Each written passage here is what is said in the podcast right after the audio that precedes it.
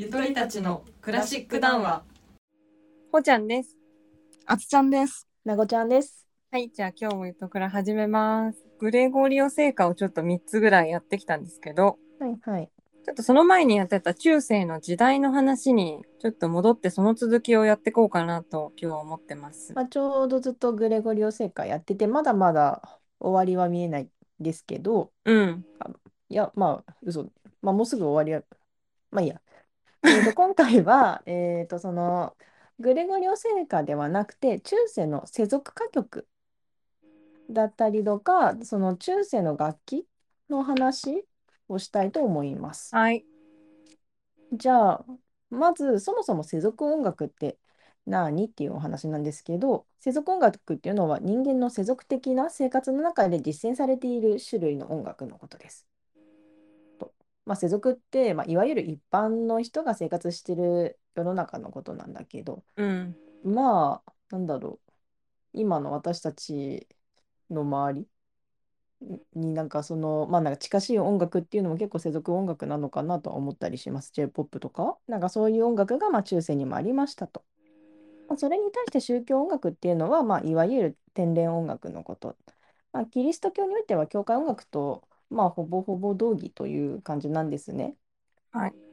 で、えーとまあ、今回触れていくその中世の世俗音楽っていうのはなんとなんと11世紀頃まで記憶記録はほぼ皆無です。出た。出ましたよ。あの楽譜をかける能力持っている人が聖職者だったよみたいな話をこの間したと思うんですけど、うん。まあその通りです。だから能力を持っている人がいなかったからまあその11世紀頃まではもう全然記録ありませんと。普通の人が、あの、寄付できなかったってことだよね。聖職者はできたけど。そういうことですね。うん。うん。まあなんですけど、まあ、ずっとなんかその教なんか聖職者だけっていうわけで、でもなく、まあ、次第に教会の外だったり、まあえー宗教的な儀式とは結びつかないなんか音楽作品についても、まあえーと資料が残るようになりましたと。まあこれはなんでそうなったかっていうと結構さ中世ってさすごい時代なんか変動がすごいじゃないですか。うん。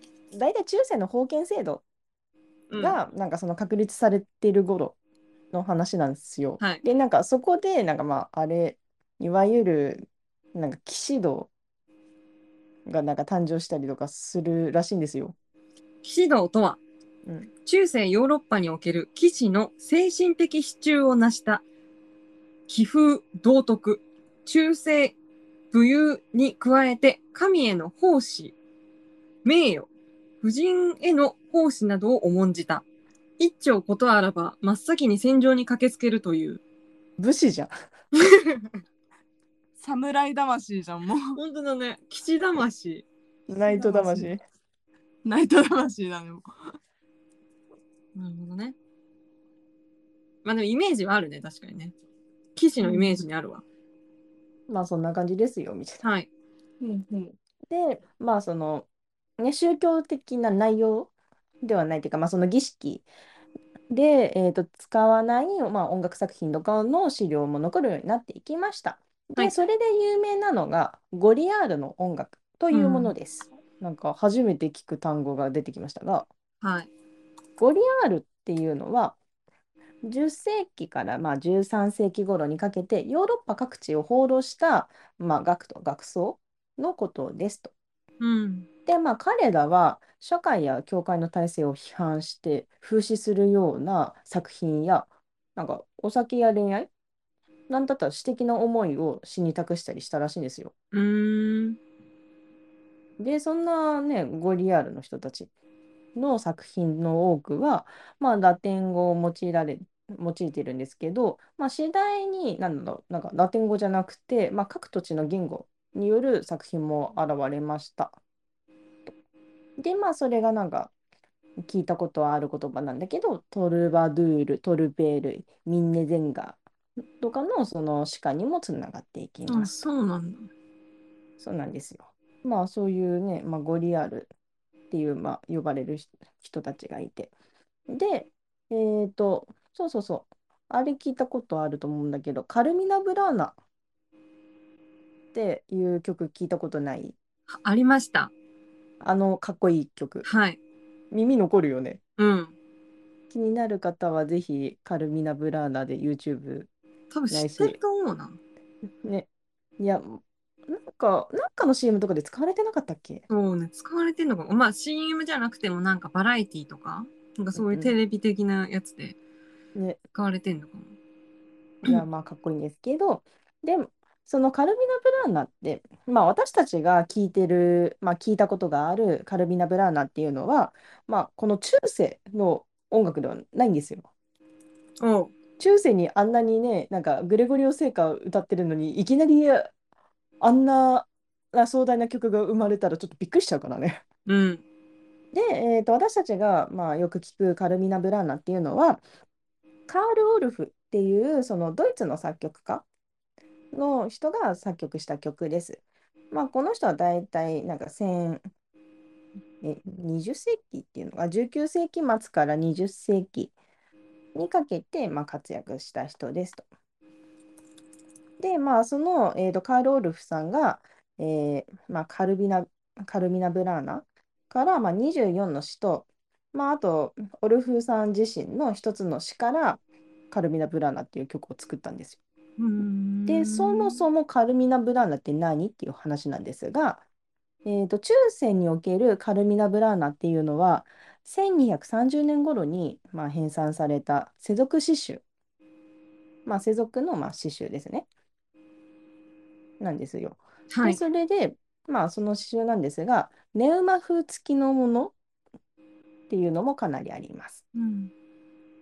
で、カルミナ・ブラーナっていう名前の由来は、バイエルン地方のボイレン、まあ、ラテン語でブラーナっていうんですけど、の修道院で所蔵されていたところから、えーと来ております。で、また、そのカルミナ・ブラーナの担い手がゴリアールだったんですね。はいはいはい。カルミナっていうのは歌っていう意味なんだね。だからもう本当にその地方の歌集みたいなそうそうそうそうそう。タイトルだったんだ。そうなんですよ。だからバイエルン地方のまあ歌手なんですけど、うーん。オルフさんはすごい壮大なね、曲使ってくださって。ね。なんでそれを作りたいと思ったんだろうね。ねなんかでもし調べてみたら面白そうだよね。うん。だし、まあか、オルフさんの時代的に資料残ってるだろうし。てかまあなんかあの、あのー作品として舞台形式のためのものとして書かれたって書いてあるけどね。うんうん、そうそうそうそう。えっと、説明忘れてたけど、そう、三部作の舞台カンタータ、まあ、勝利っていう作品なんですけど、の、まあ、第一部のために書かれたものですと。うーん。はい。まあ、えーと、そんな感じで、えーと、中世の、まあ、世俗音楽について、まあ、軽く、本当に軽く触れました。はい。まあ、この当初の世俗音楽っていうのは、まあ、世俗の単旋律歌曲でした。えーと、今までもグレゴリオ聖歌ってなんか単旋律聖歌だったじゃないですか。うん。で、えーと、この単旋律聖歌と世俗の単旋律歌曲っていうのは、まあ、その共通の傾向があるところもあれば、まあ、違いもあったりして、まあ、なかなか興味深いんですよ。で、えーと、単旋律聖歌と世俗の単旋律歌曲の、まあ、共通の傾向としては、モノフォニーであるところ、記録に残ることが稀であったこと、そして、まあ、基本的に教会旋法が使われているっていうことが挙げられます。その、まあ、聖歌も歌曲も当時単旋律だったわけですけど、まあ、もちろんその違いっていうのがありまして、えーと、まずその世俗の単単旋律歌曲っていうのは、まあ、明快な音楽構造になっておりました。例えば、まあ、明快な拍節、まあ、三拍子系が多かったみたいですね。で、リズムも明確。まあ、短いリズムパターンで構成されておりますと。で、またまた、まあ、なんかフレーズ構造が明確だったりしました。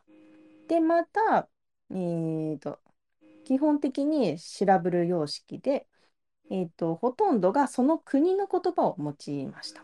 ほら、えーと、聖歌っていうのはラテン語を用いてたじゃないですか。うん。で、それで歌の内容っていうのが、なんかもうすごい幅広いんですよ。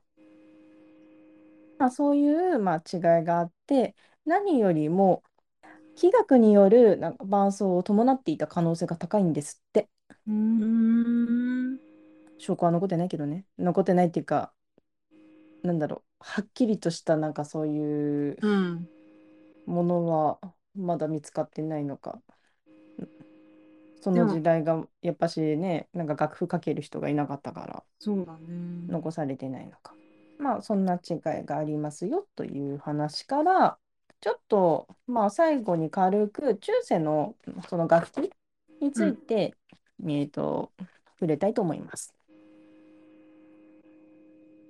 まあ、楽器っていうのはその古代ギリシャだったり、まあ、その前から、えーとあったと思うんですけど中世でもまあ器楽作品があったとされています。でなんで何とかされたとされてん？なんでなんか断定してないかっていうとうん。楽譜がほとんど存在しないんですよね。まあ、でしょうね。ねうでまた作曲家の名前もほとんど知られてないんですよね。んでしょうね。楽譜がないんだからね。そうなんか誰々さんが書いたらしいだけうん。有名になるのもああれですからね。まあそりゃそうだって話なんだけどじゃあどっからその楽器があったかっていうの？がえーっとまあ知られたかっていうとまずなんかその図像だったり文学資料から楽器が盛んに演奏されていたことがわかるんだわかるんですよ。ああ。でまたその楽器っていうのは基本的に古代の楽器を継承しておりました。だからね。そうそうそうそうなんか昔のさ古代ギリシャの時にさハープだったりとかさいろいろ見たじゃないですか、うん。そういうの。リコーダーが2本ぶっ刺さってるやつね。アウロスとか、リラとか、古代楽器ね。はい。そうです。なんですけど構造的な発展だったりとか、まあ、企画化っていうのは見られないんですよ。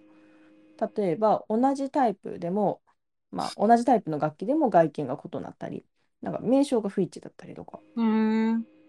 ねまあその確いろいろそういうね呼び方とかまあその形とかがまあ確立されてはいませんでしたと。でまあいろんなその器楽、まあ、楽器が使用されてたんですけど、えー中世の時代に用いられてた、まあ、楽器の、まあ、例を挙げたいと思います。おい。3つほど。はいはい。えー、と1つ目がよく見るハープなんですが、まあ、これはだいたい8世紀以降に資料に登場したみたいです。なんでこんなに大体っていうのを強調したかっていうと、あのーなんか9世紀以降って書いてあるものもあれば10世紀以降って書いてあるものもあればあのいろんな説があったのでちょっと断定するには責任が重かったので強調させていただきました。はい。はい。で、うんまあそんなハープと、えー、2つ目、プサルテリウム。有名ですね。プサルテリウム？なんかまあ、あの魔法の呪文みたいなんですけど、うん。まあこちらは9世紀以降に、まあ、資料に登場したツイッター系発言楽器です。ツイッタ違います。ツイッター。完全に青い鳥出てきた ツイツにちっちゃいにうん、タそうです。うんでま。発言楽器なので、まあ、なギター、ギターみたいな感じで想像してもらえればいいかな。で、えーとまあ、こちらの楽器は共鳴箱に弦を張った単純な構造をしております。えーと言葉で言うのもあれなので、えー画像をちょっと見てください。こんな感じうん。うんの、なんかちょっと可愛いよね。これうん。か持ちながら。わいい。まあ、まあ、こんな楽器もありましたと。で、そして最後、フィドル。まあ、こちらは殺弦楽器の一種で、まあ、いわゆる中世での弦楽器のことですね。もう見た目はね、バイオリン。うん。だから本当見た目はバイオリンなんだけど、そのビオール、まあ、いわゆるビオラ・ダ・ガンバの前身とも言われておりますと。まあ、このような楽器だったり、まあ、その他にもいろいろな楽器があるんですけど、まあ、今回は割愛させていただきます。フィドルもほぼバイオリンだね。そうなのよ。うん。しかもビエルとも言うしね。だからまあそのビエル、まあ、バイオリンちょっとまあ近いですよねうんよね。まあ、他にもなんか中世の楽器とか言って調べてみると面白いかなと思います。で、さてさて、本日は、まあ、グレゴリオ聖歌から一転して、えーと、世俗歌曲だったり、まあ、一瞬宗教、本当に一瞬宗教音楽だったり、まあ、その単旋律聖歌の話だったり、まあ、器楽の話っていうことをしてきました。で、えーと、次回、次回なんですけど、もうちょっとそのね、なんか世俗音楽について、えーと、触れたいと思うので、いわゆるその銀融詩人たちの話をしたいと思います。人にクローズアップするわけですね。うん、まあ人たちっていうかまあそうですねそういう職スタイル、スタイル。そうそうそうそうあの聞いたことあると思うけどトルバドゥールとかトルベールとかミンネゼンガーとか、マイタズンガーとかそういうあーなんか聞いたことあるっていう方々の話をしたいと思いますと。はーい。じゃあまた来週お会いしましょう。しましょうお会いしま。しょう。さようなら。